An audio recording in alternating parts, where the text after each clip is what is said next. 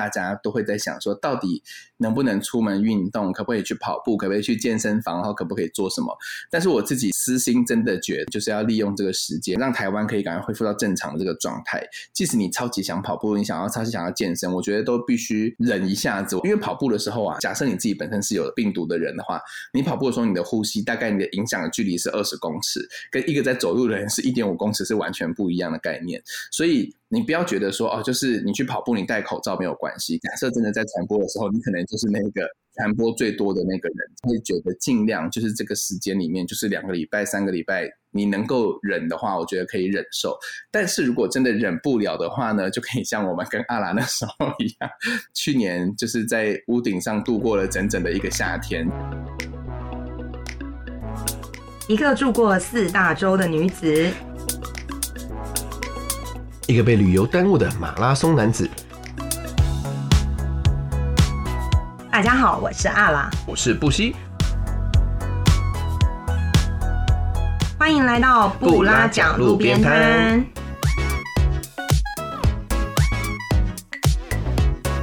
我们是两位游历世界的领队，没事欢迎来到路边摊坐坐，听听我们分享世界各地的爆笑感人故事。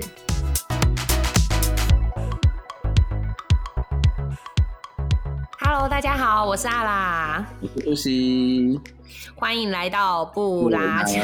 路边摊。你干嘛？有累哥的感觉是不是？对啊，我现在听有点累格。今天呢，是我们第一次，今天蛮重要啦，因为今天是我们第一次尝试用远距录音、云录音、云录音，非常的就是阴影。现在在。怎么讲？疫情下的一个趋势，所以呃，第一次尝试用这样子的方式，希望今天还会蛮顺利的。然后，如果录音的状况有任何需要调整的，就请大家多多包涵喽。因为我们今天录音的那个什么，就是这个感觉其实蛮特别的，就是呃，因为现在大家都知道，我们台湾现在在一个呃很怎么讲？现在怎么讲？什么时期啊？呃，紧急紧急时期吗？就是关键时期，关键时期，啊，就是三级的这个对，哎，所以呢，我们现在就是我们就是一个人在台北，一个人在台中，所以我们就是第一次首度要尝试用就是网络的这个云录音，我们两个人其实有点紧张。对啊，就是因为其实没有真的尝试过，也不知道说，也很怕说什么，哎，是不是网络会 lag 或什么的，会有一些状况，所以希望今天都很顺利喽。那你们台中现在今天还好吗？台中今天今天你们还好吗？五月五号，呃，今天今天不是五月五号吧？今天是五月四号，五月二十四，五月二十四的今天就是，呃，台中很缺水。所以接着要停水的时间会要更长了。我听到你们台北今天在下雨，我非常非常的羡慕。对，因为台北市今天 下雨下的超级无敌夸张，好像对，因为台台中从六月开始的话，因为之前大家应该看新闻也都知道，就是停水要停，呃，就是每它会分区，然后每一个区的话，一个礼拜是停水两天，四十八个小时。但从六月一号开始的话，它就是会从前一天的晚上十点停到隔天早上的四呃六点钟，所以其实停水的时间就还蛮长的，有五十太久了吧？这样是几个小时啊？对啊，五十五十六个小时吧，所以我现在台中就很辛苦，台中缺水、缺电、缺疫苗，什么都缺。我们接下来台湾真的有一个很强的仗要打，真的真的，所以真的很希望可以赶快下雨啦，对啊。因为我现在我觉得这段时间其实真的都很辛苦。确实，因为我现在在台北，就是完全已经大概有多久没出门了？大概有七天没有走出家门，我觉得外面的世界。外面的世界好好那什么好不熟悉哦。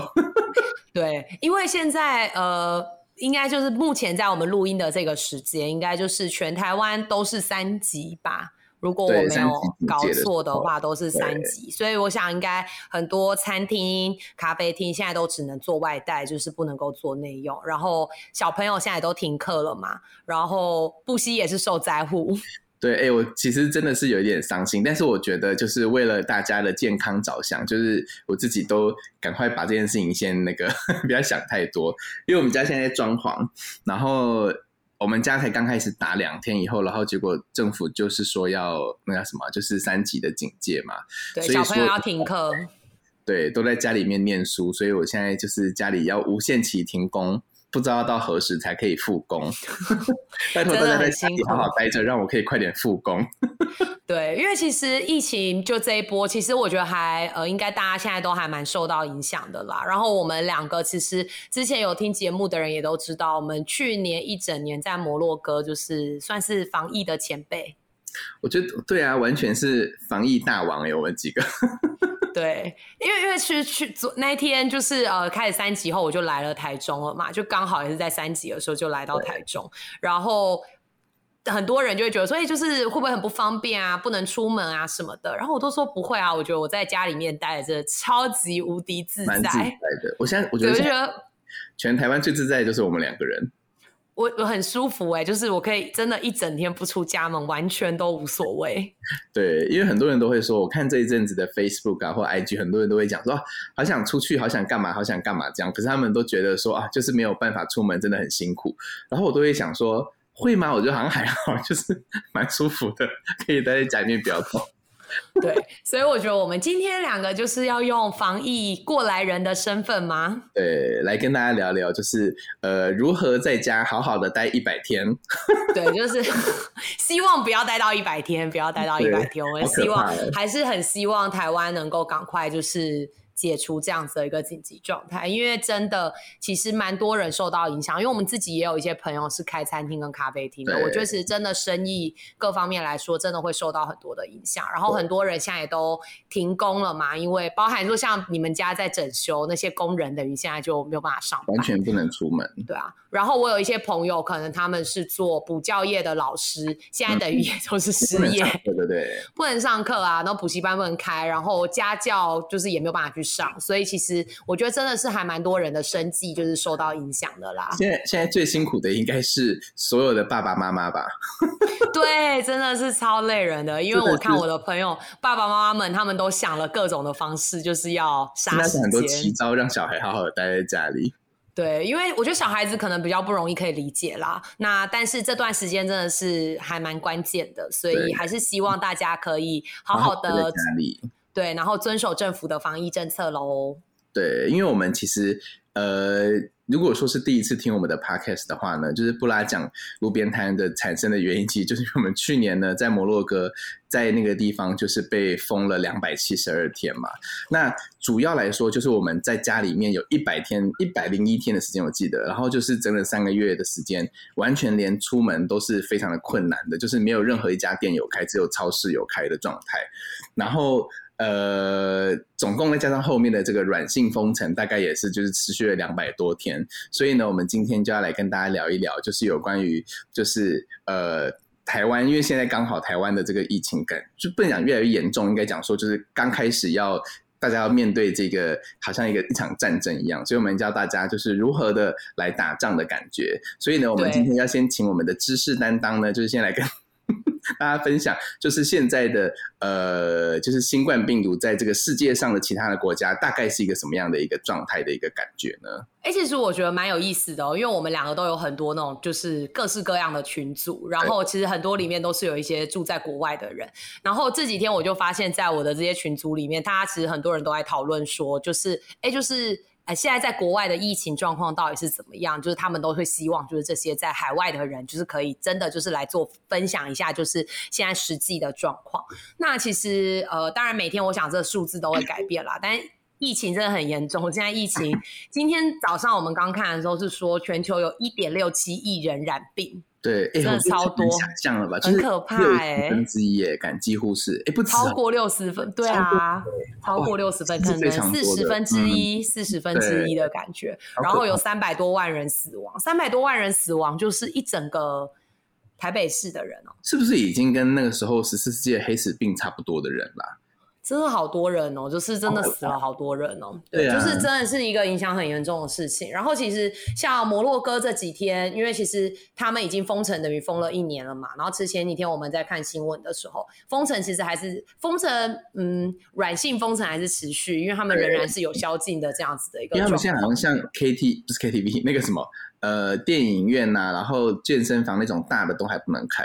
对，因为其实呃，我们之前有去在摩洛哥的时候，我们有上健身房嘛，然后我们那个时候我们的健身房 教练，他就是因为健身房关了，然后他就没有办法去健身房上课，所以后来他就是跑去公园在授课。然后我就这两天看那个教练的 IG，我发现天啊，就已经一年了，教练还在公园上课，他还没有回到，还没有回到健身房，健身房到现在都还没有。对对对，就是 我觉得还蛮有趣的，就是说，我觉得这个疫情真的改变了很多人的生活啦。然后摩洛哥其实真的状况也还是蛮严重的，然后好像总共染病的人到现在已经也有五十多万人了，但是他们现在已经开始打疫苗了，对啊，对，我觉得其实就是像在这种状况之下，就是你要就是呃，除了像 Netflix 这种，就是 你可以缴年费之外，其他东西缴年费你要非常的注意。去年我们去摩洛哥的健身房的时候，你看我们第一天，我们到了摩洛哥第一天，第隔一天我们就马上去报名健身房，想说啊，这一年我们要好好的让自己就是有一个这个怎么讲，可以健身的感觉。结果呢，那时候我们看了一下，报一个月跟半年跟一年好像没有差太多，我们就已经报了一年，就从头到尾呢，我们就是只去了大概 两个礼拜就封建了，就封城了。然后就对，到现在健身房还没有开哦。我对觉得真的对对超好笑的。对啊，疫情真的是影响蛮多，但是因为我觉得现在看起来，我是觉得其实蛮有趣的，因为这两天看 FB 的那个回顾的时候，我就会跟布希讲说，所以我觉得我现在好像再回去过一年前我们在摩洛哥过的生活。对刚好就是去年的今天，我们就在封城第二第二段封城。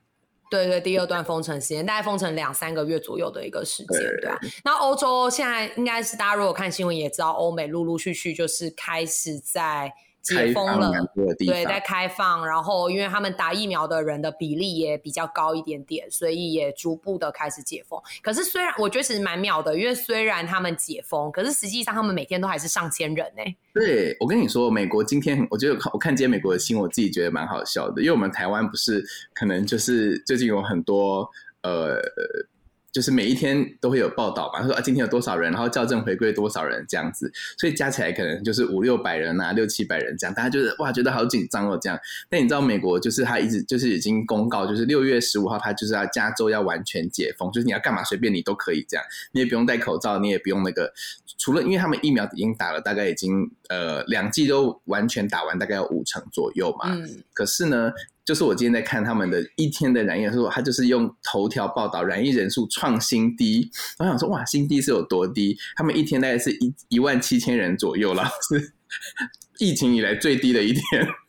对，因为其实像欧洲，上礼拜我们录了一集，就是跟博物馆展览有关的嘛。然后刚好呃上礼拜也有一个五一八博物馆日，然后其实，在博物馆日以后，就是欧洲这些博物馆就是也都已经开放了。但是其实像英国跟法国，就是他们现在每天其实都还是真的都是上千人，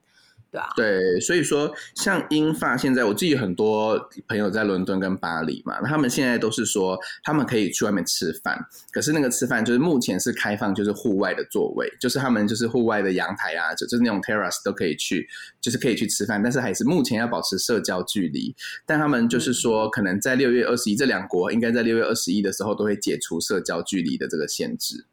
嗯，而且接着他们就要开国境了，因为我看到很多大部分欧洲的国家，像什么意大利啊、西班牙啊，就是这些地方，德国啊，他们现在都已经是在讨论，就是呃解除国境的这件事情。那台湾现在看起来就是比较刚刚要开始，刚要开始，刚要开始，对。但是我觉得也不需要太过于紧张啦，因为其实我觉得这比起国外的疫情来讲，我觉得现在在台湾我们真的还是控制的蛮好的。就是还是在可以控制的状态下，所以我们真的真心就是我跟阿拉，因为我们本来其实录了好几集的被告，就是我们本来第三季的第一集、第二集、第三集都不是这样讲这些事情，然后对，我们原本要讲印度的，对本来要讲一些其他的，结果我们都觉得呃，就是好像好像蛮有蛮多事情想跟大家分享，因为其实在这种疫情的这时刻，我觉得啊，就是。呃，朋友非常非常非常的重要，然后你身边的人也非常的重要，所以我们今天要很那是什么慎身谨重？哎，怎么那什么字啊？那四个字是什么？慎重追远？不不对，不是。anyway，就是我们要很谨慎的来这跟大家种就也很可怕。有点可怕。就是呃，虽然说疫情，我们台湾人可能反应都非常的呃，算蛮蛮蛮激烈嘛。就是蛮有反应的的这种感觉。然后我觉得对这种情况之下，我们想要带给大家一点，就是说要怎么样做呢？就是可以呃好好的让你就是在家里面不要动。对，因为我觉得其实呃，因为我只有周围真的也看到蛮多朋友的啦。我觉得他们他们有时候都会觉得，哎、我好像我有点淡定。那我都觉得说，其实我们面对疫情更重要的是，比起紧张，我觉得我们应该是要谨慎。但是我们不需要慌张，就是因为我觉得慌张的话就很容易，你知道，很很有暴力之气，就是大家都感觉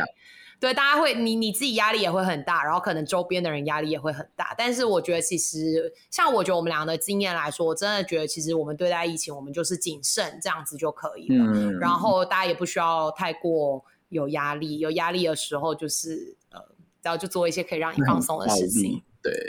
因为、啊因为像我们那个时候刚开始在摩洛哥的时候是完全封城，不像现在台湾是我们是台北人自主封城。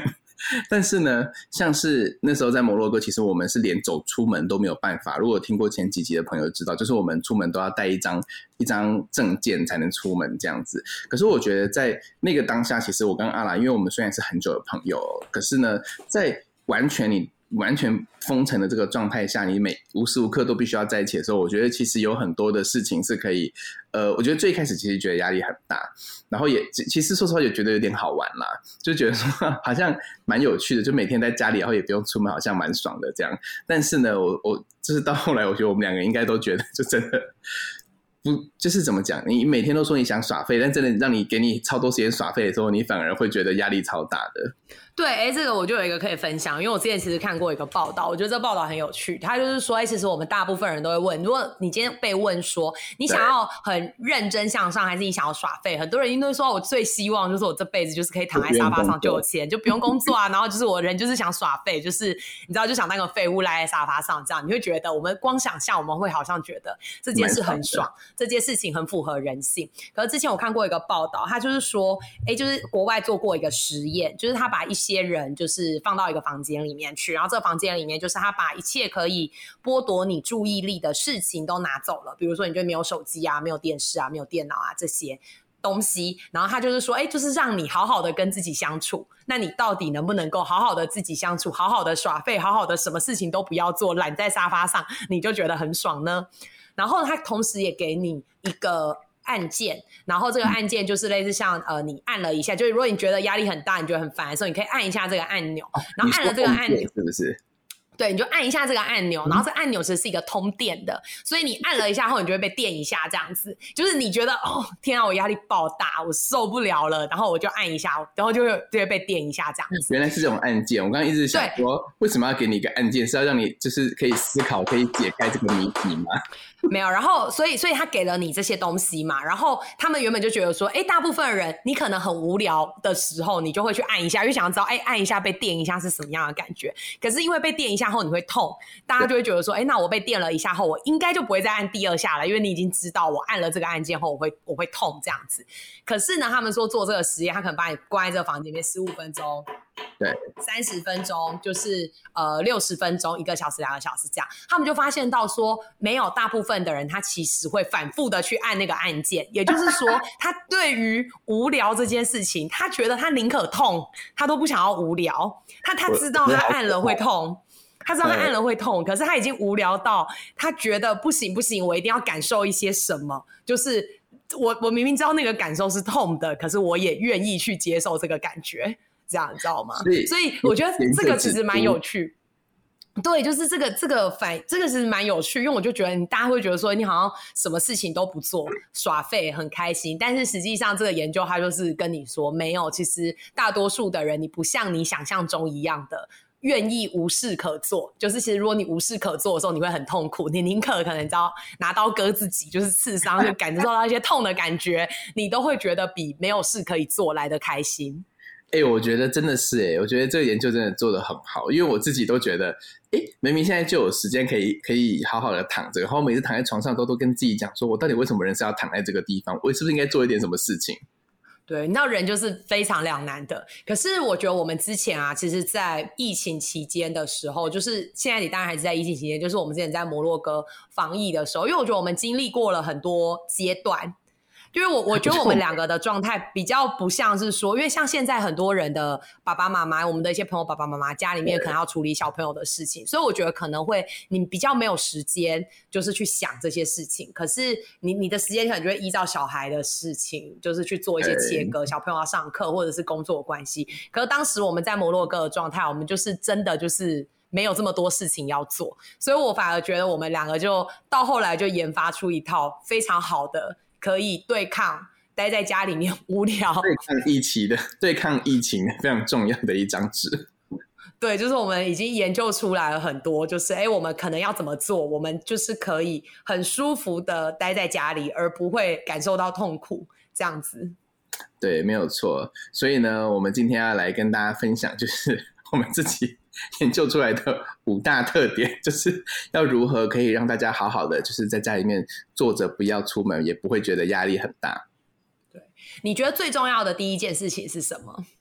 我其实觉得啊，就是因为我跟阿拉是很重视这个仪式感的人，然后呢，我们就觉得，我们后来发现一件，就我觉得我们最大的差别就是做了一件事情，就是我们定了一张时间表，就是今天几点几分要做什么，这件事情非常非常的重要。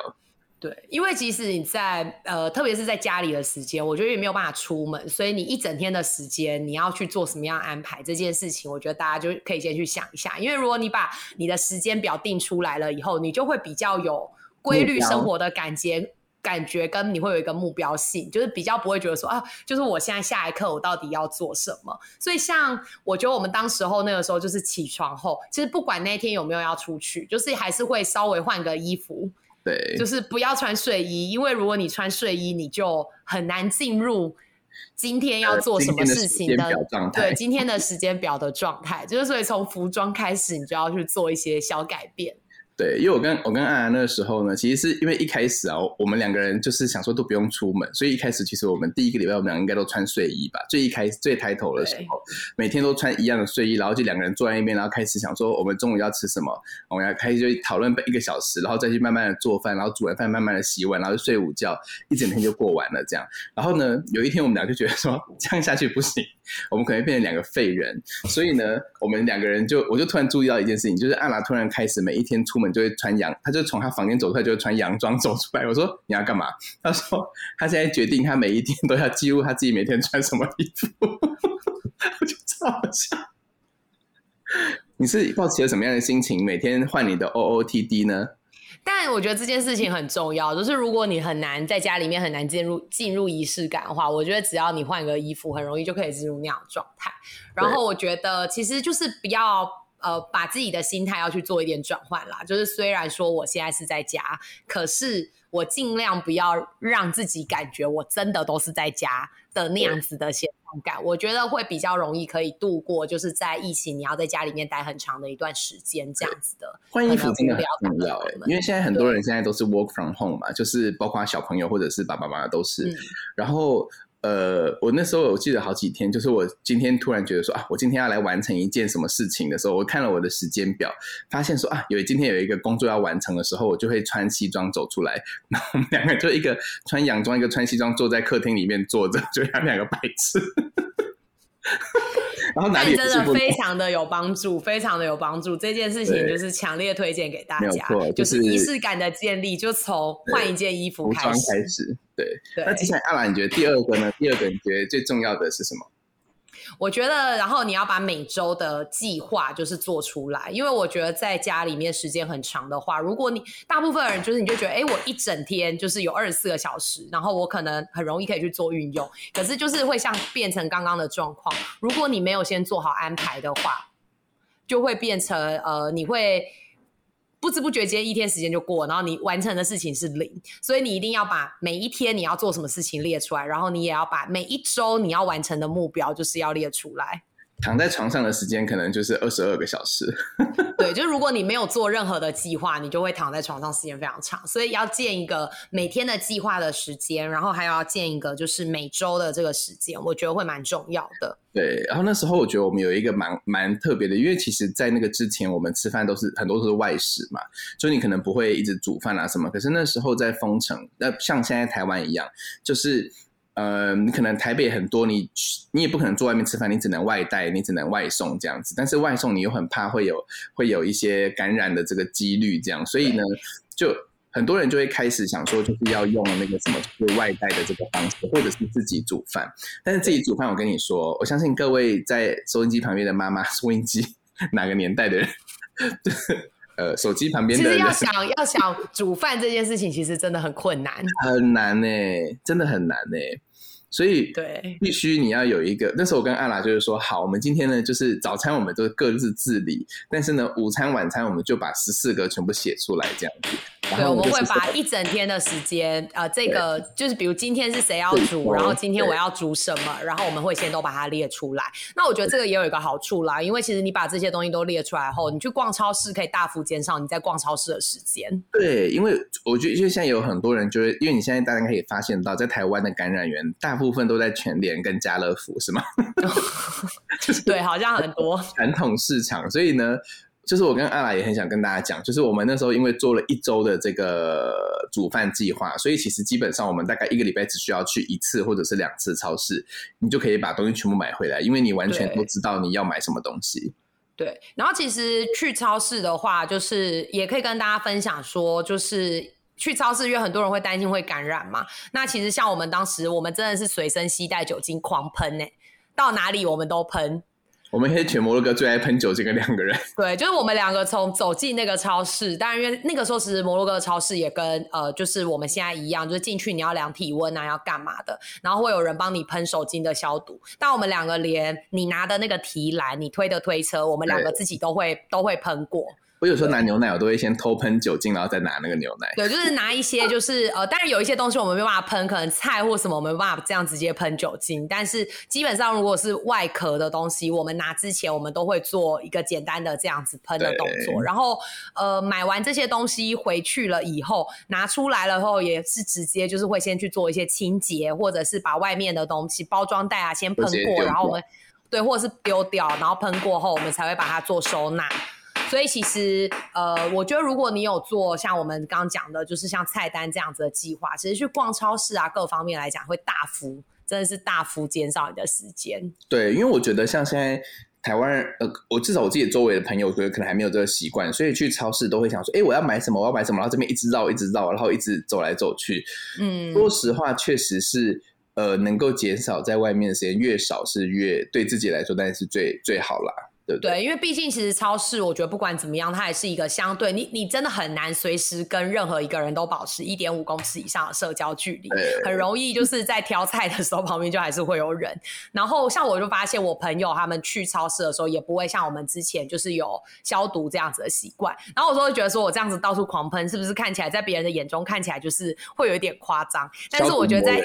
但是对我真的觉得，在疫情期间的时候，就是呃，大家其实你自己的谨慎的话，也是帮助周边的亲朋好友，所以宁可自己多麻烦一点，被别人觉得你是消毒魔人，我觉得大家都不要害怕。对啊，哎，可不要忘了，就是我跟阿拉在当时，我们那时候在摩洛，呃，在在那卡萨布兰卡的时候啊，不过也就是两三百万人的城市，就有二十几万人染疫，我们可是活过这个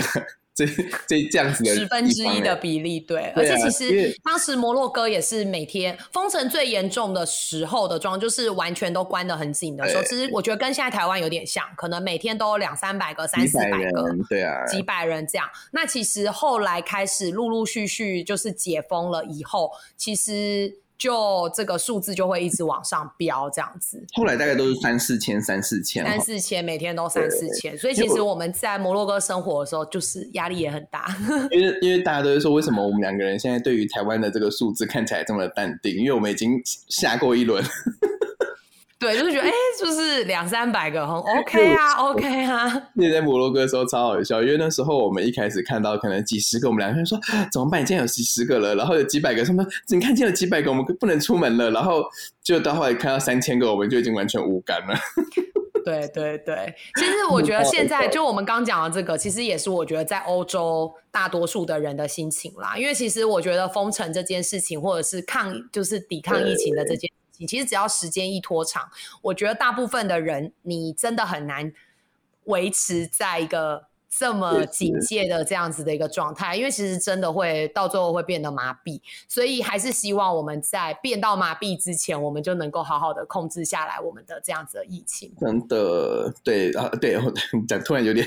哀伤的感觉，但是就是因为我觉得台湾是一个很好的地方，然后因为我们跟其他国家完全没有连在一起嘛，所以我们其实说真的要防疫，我觉得应该来讲说，相对于欧洲或美国来说，应该是最容易的一个。国家，所以我们要真的要好好的加油。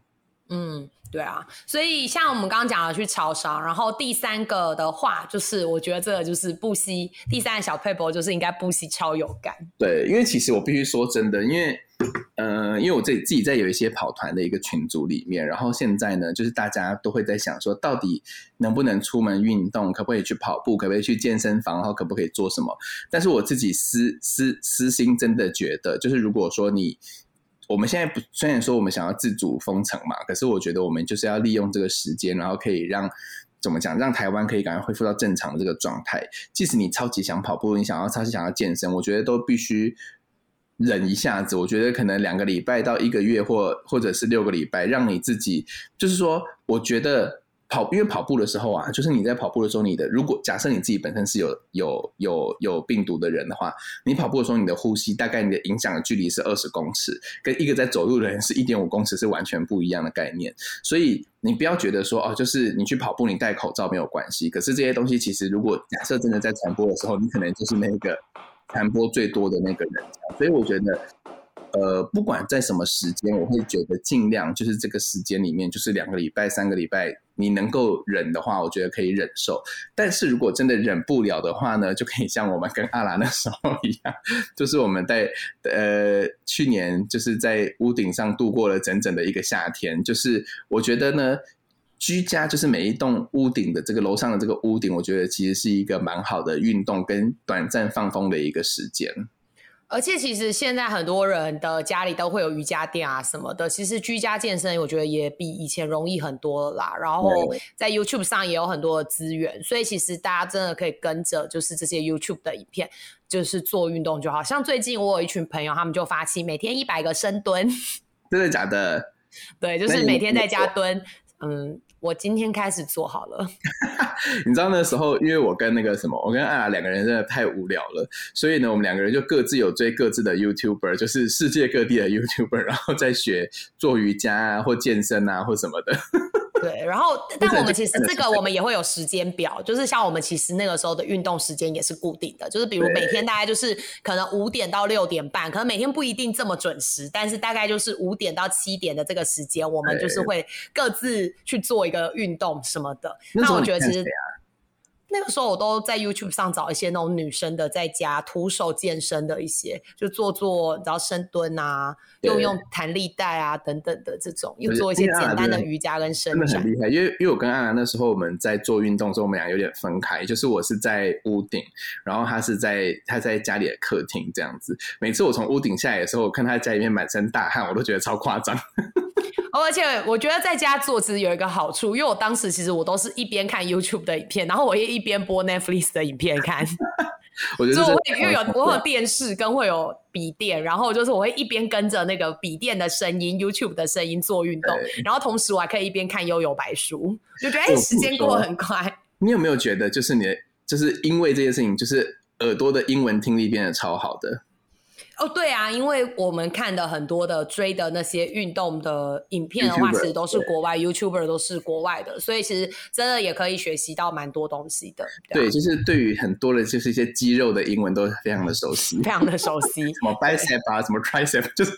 我现在都闭着眼睛就可以知道他在做什么动作，我觉得超好笑的。对，但是我觉得其实不管你做任何事情，就是回归到我们刚刚前面说，其实你还是要把时间表定立出来，因为它会更容易帮助你维持这样子。的一个习惯，其实同样的事情，我觉得也可以对应到说，如果现在你家里面有小朋友的话，想要消耗时间的话，我觉得也可以帮小朋友安排这样子的一个时间表，几点到几点要对，几点到几点一定要做什么。因为那天我就看到我有朋友他们的幼稚园的老师，我觉得好用心哦。他们就是有那种家族的群组嘛，他们就说可能比如说下下午两点要到了，是睡正常睡午觉的时间或什么好了，老师就会在群组里面传一个老师的音档，老师就会说，哎，就是现在要睡午觉了。小朋友赶快去睡觉，然后他们家小孩就会去睡午觉。我觉得现在当幼稚园老师真的很辛苦，真的还要远端遥控台孩。我那天听到的时候，我觉得说天哪，太不可思议了吧！你们的你真的很幸运，就是你的老师这么这么这么的用心。他就说，对，就是他只是看到老师这样做的时候，他真的就是也觉得非常的感动。那我觉得就是其实各行各业的人，我觉得在这个时间点对于大家来讲都很辛苦。那我觉得大家都很努力的想要维持正常的日常的生活。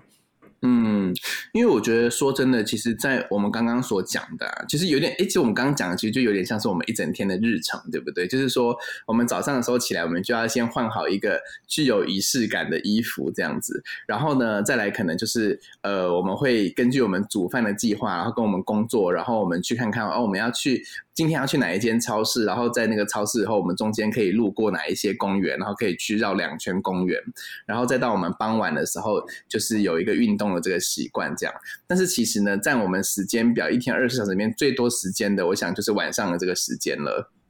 对，就是晚上的时候，我们真的花了非常非常非常多的时间，就是在看剧。之前其实我们也有跟大家推荐过，就是一些剧集嘛。那最近我想在台湾就更方便啦，就是你有 Netflix，又有爱奇艺，然后可能还有不知道还有更很多，对，就是有很多有的没的，就是这样子的呃电视节目，就是可以观看。所以我觉得大家也会花很长时间来追剧啦。因为我我觉得今天很好笑，就是我这两天的 Facebook 非常多的朋友，他们都在。Facebook 问说：“哎，就是大家最近有推荐什么剧吗？这样子，他们已经看，就是每个人都跟我们去年一样。拜托，我想你们这怎么追追不过我跟阿拉去年在摩洛哥看的这些片量。因为我们去年真的很，就是我们相对没有这么多的工作，所以我们真的看了非常非常非常多的节目。对啊，那我们现在但是像我们要推荐几部给大家追吗？对，你觉得必追？因为我觉得最近有很多，我觉得还蛮好看的，可以让大家来感受一下。”最近哦，我觉得如果说你喜欢，我最近看了几部，我觉得还蛮适合在炎下来看的啦，就是都跟一些跟鬼有关的。啊 就喜欢跟鬼有关的片。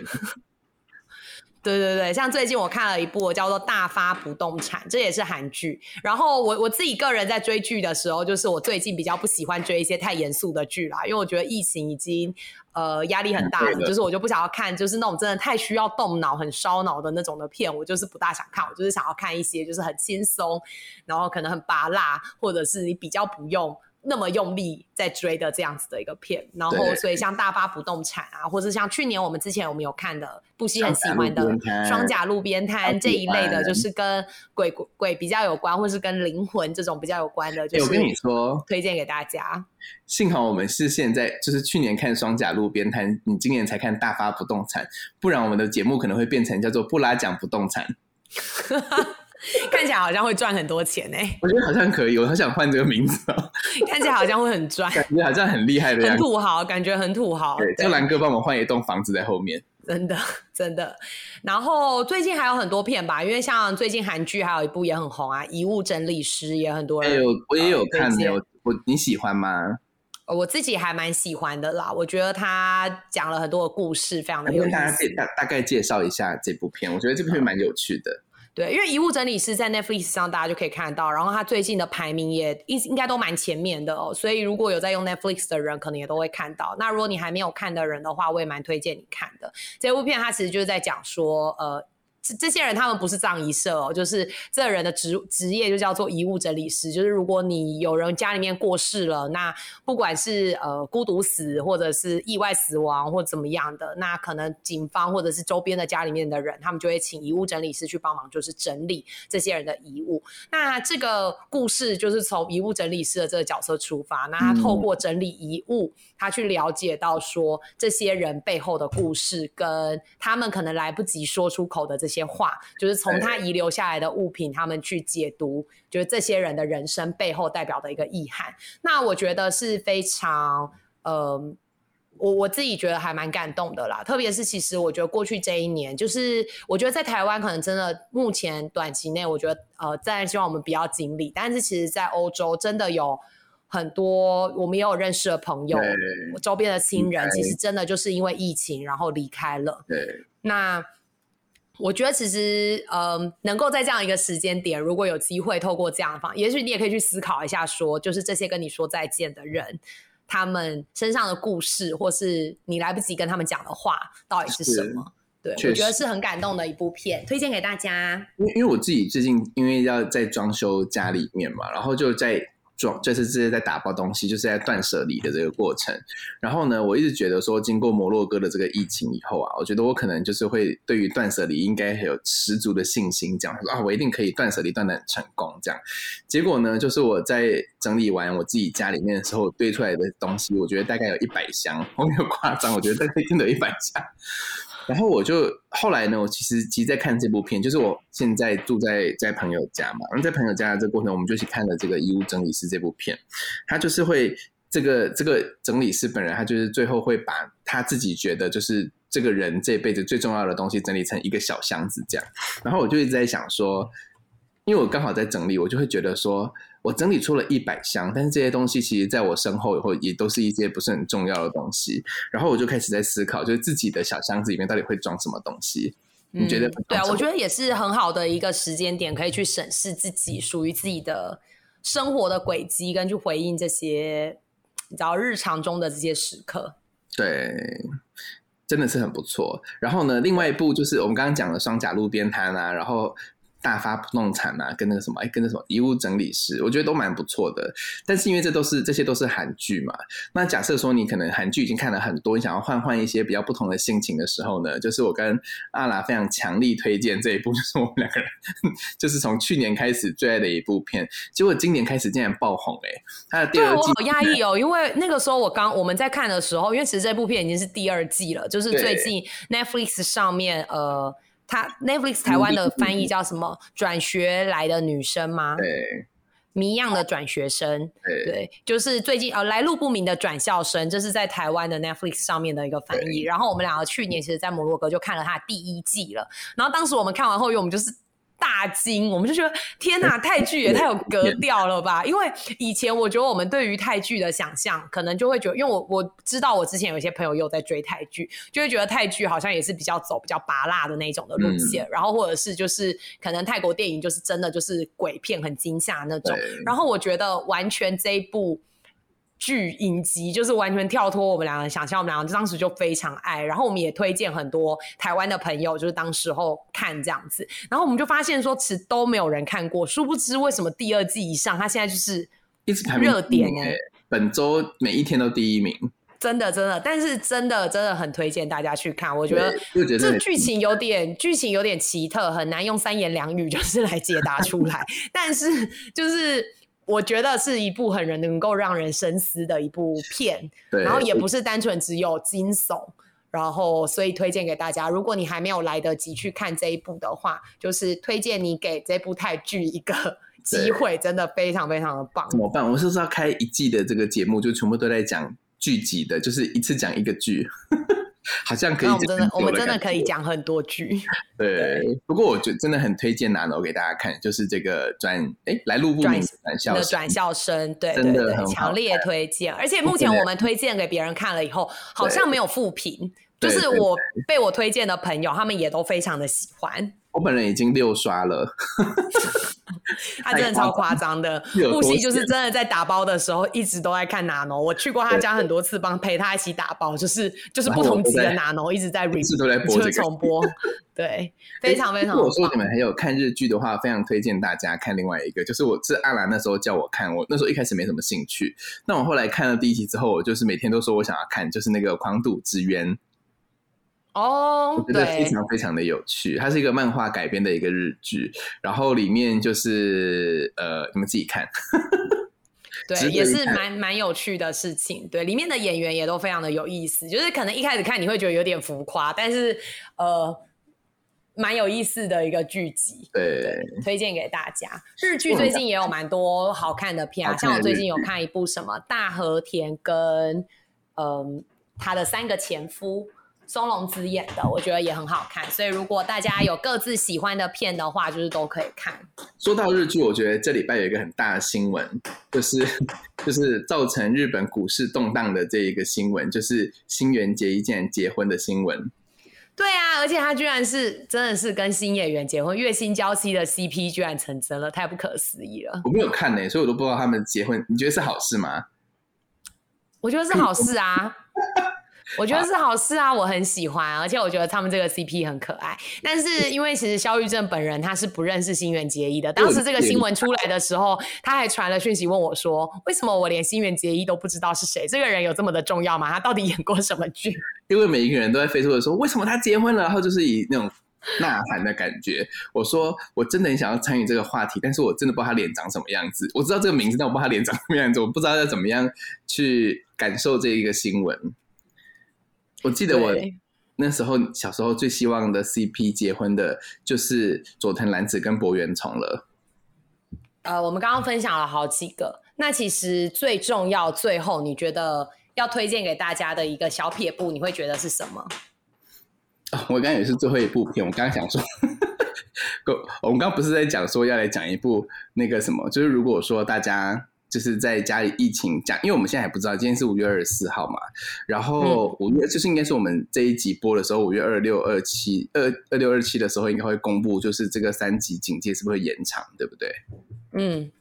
如果延长的话。如果延长的话，我觉得呢，就是有几部片真的非常值得，就推荐大家。就是呢，如果我们现在这些我们刚刚讲的泰剧、韩剧啊，都只有十集而已，十集、十二集，说真的，就是十个小时就看完，一天就可以看完了。所以呢，我们现在必须呢，就是要来。推荐大家一些就比较长的一些片，这样子就是呢，我自己本人呢，在这个什么人生的历史以来看过最多次的，应该有八刷左右。然后呢，一次有六十九集，然后一集大概有四十五分钟，所以呢，它可以浪费你人生大概有这个七十个小时的这部片，就是《延禧攻略》。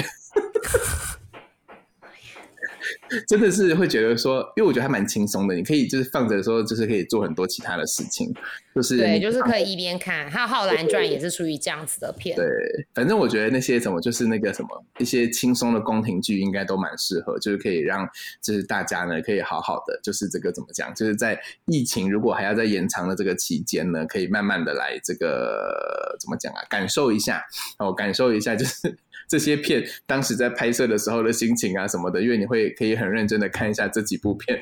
我觉得蛮好笑的。那最后你觉得会给大家什么样子的一个建议呢？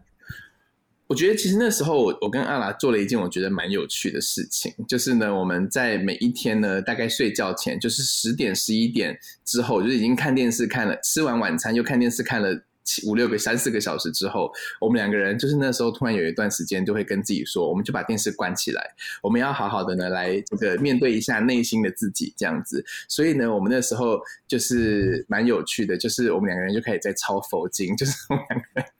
都在抄不一样的这个佛经。然后呢，当然这个跟宗教有点关系哦。就如果你对于佛经没什么兴趣，你也可以开始看看试试看抄圣经。我跟你说，真的会有很多很不一样的心情诶，就是你的内心会觉得。好，不能讲平静，应该是说你会好像认识到一个另外一个不一样的世界，就是透过手写这件事情，我觉得会很不一样。我觉得其实就是找一件事情能够让自己安定下来啦。那不管说，就是虽然是看起来很反复性的，不管因为像那时候我们就是用抄经的方式，是一个比较呃，可能不大需要太。说实话，可能不需要太动脑，对，但是但是你就是一直反复在做这件事情，但是在这个过程中，间反而可以比较容易帮一整天的这个仪式，就是做一个比较好的完结。对，那个时候我记得我自己很好，就是因为抄抄抄经抄了蛮久之后呢，我就有一天跟自己说啊，就是我想说我要好好练习一下我的法文这样子，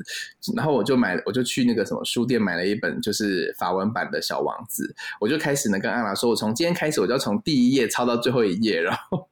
我跟你说，我想说可以浪费很多时间呐，可以就是消耗很多的时间这样。结果你知道，我就是抄到现在，我抄超久才抄到第二章而已，就是后面还有超多完全没有办法抄到的地方。所以我觉得这就是，呃，大家可以找一篇你自己喜欢的短篇小说啊，或者是一个外文的小说什么，你就可以开始抄英文啊、抄日文啊、抄法文啊什么。就是我觉得可以学习语言之外，然后你自己也可以有一点怎么讲，就是呃消耗时间，而且我觉得它会消耗的比你想中还要多，非常非常非。嗯，确实确实，所以其实就是，我觉得其实我们刚分享的这些方式，听起来有时候可能会有点无聊，或者你就觉得，哎，你连这个有什么好讲的？但是其实这真的是我们过去这一年就是在摩洛哥，我觉得可以帮助我们，呃，不管是安定神经状态，然后精神状态，然后或者是说让我们一整天就是会觉得，哎，比较没有虚度光阴，这样子会更有帮助的一种方式。我觉得确实是因为那时候呢，就是呃，像我们今天其实总归一句话，其实呢，就是我们觉得最重要的就是在疫情的这个期间里面。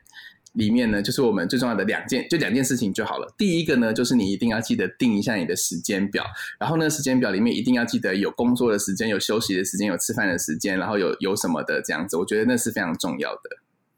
对啊，而且其实当时候，我觉得我们在建立仪式感这个，我真的觉得我们两个是各中的翘楚。我觉得就是 真的是，要不要分享一下你为了有仪式感，你做了什么？因为那时候我就带了很多的包包去摩洛哥，我想说啊，可能会有很多机会会参加一些宴会啊或什么，因为是工作必须要去饭店什么的。然后呢，我就带了很多的包包去。结果呢，后来因为疫情的关系，所以我们我跟阿来，因为阿来带了超多洋装去，所以我们两个人呢，就每一天呢，就是有一些不一样的这个为了仪式感，我们去超市买菜跟传统市场买菜的时候，就是阿拉都会穿洋装出门这样子。然后呢，那时候呢，就是我就是每一天就是想说啊，我每天都带不一样的包包。去，所以那个时候呢，我就是带着我的就是铂金包，就是去呃传统市场买菜。我觉得这件事情让我感觉到了，就是张雨绮曾经说过一句话，哎，大家知道谁是张雨绮吗？演美人鱼的那个新女郎。对，然后她当时就是说，最好的买菜包就是铂金包。对，所以我就为了证实这句话呢，我就带着。去买菜了，这样子，结果后来事实证明可以装进去一颗南瓜跟一颗西瓜，所以真的很适合买菜。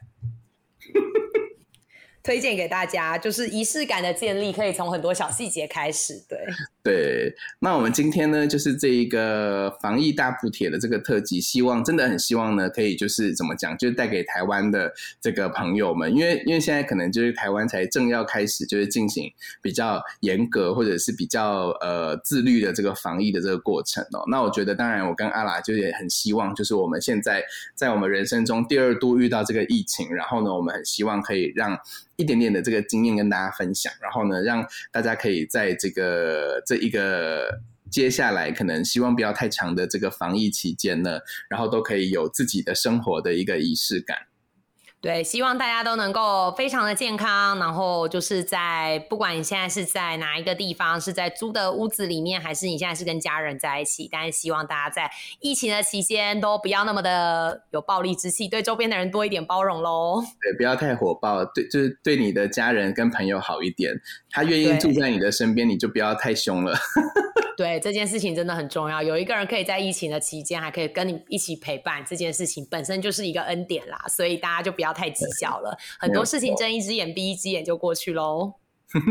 好，那我们今天的布拉讲路边摊就要到这边，然后感谢大家今天的收听，希望我们下一次不要有太多的突发状况需要录太多新的特辑。好的，那就今天就先到这边喽，大家拜拜，拜拜。